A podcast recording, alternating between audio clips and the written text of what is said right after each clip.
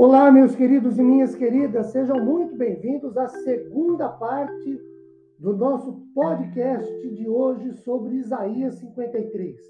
Meu nome é Ricardo Bresciani, eu sou pastor da Igreja Presbiteriana Filadélfia de Araraquara, situada na Avenida Doutor Leite de Moraes, 521, na Vila Xavier. Nós falávamos no podcast anterior sobre o Salmo, sobre Isaías 53 e a visão humana de, o, do servo sofredor, do Messias que é Jesus. E falávamos do versículo de número 1 ao versículo de número 6. Hoje eu quero completar falando a partir do versículo de número 7. Quando lemos no verso 7, ele não abriu a sua boca, isto é, ele não se defendeu, não teve autodefesa. Esse trecho fala da disposição do servo em morrer pelos pecados. Também marca sua dignidade e autoridade. No verso 8, quando lemos ele foi cortado da terra dos viventes, essa é uma expressão que indica que o servo ia morrer mesmo, de maneira clara e objetiva, o que de fato aconteceu. Os evangelhos narram isso. No verso 9, designaram-lhe a sepultura. É um termo impessoal. Os perversos, os dois ladrões e assassinos crucificados, um de cada lado do Messias. Com frequência, na poesia hebraica, o rico aparece como sinônimo de ímpio. José de Arimateia era um homem rico, mas não era ímpio, em cuja sepultura o Messias foi sepultado. a frase na sua morte, o termo hebraico traduzido por morte está no plural, como para enfatizar o produto significado, o profundo significado da morte de Cristo. Ele morreu a nossa morte, sendo aqueles que o procuram e o reconhecem como único Senhor e suficiente Salvador, ele morreu a nossa morte para vivermos sua vida. No verso de número 10, a frase ao Senhor agradou moê-lo. O Antigo Testamento aponta para a doutrina da expiação, muito antes de Jesus morrer na cruz pelos nossos pecados.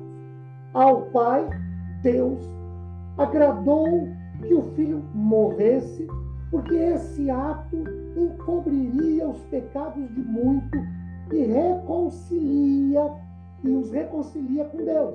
Verso 11.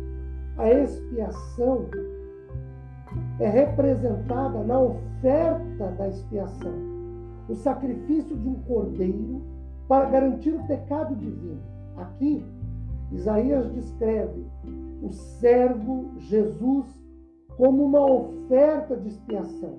A posteridade é a descendência espiritual que surgirá a partir do servo após a sua morte. No verso 11, a frase com seu conhecimento significa ter ciência da missão de alguém. Justificar aqui é eximir de culpa e declarar justo. É isso que o Messias fez em sua missão, morrendo na cruz do Calvário.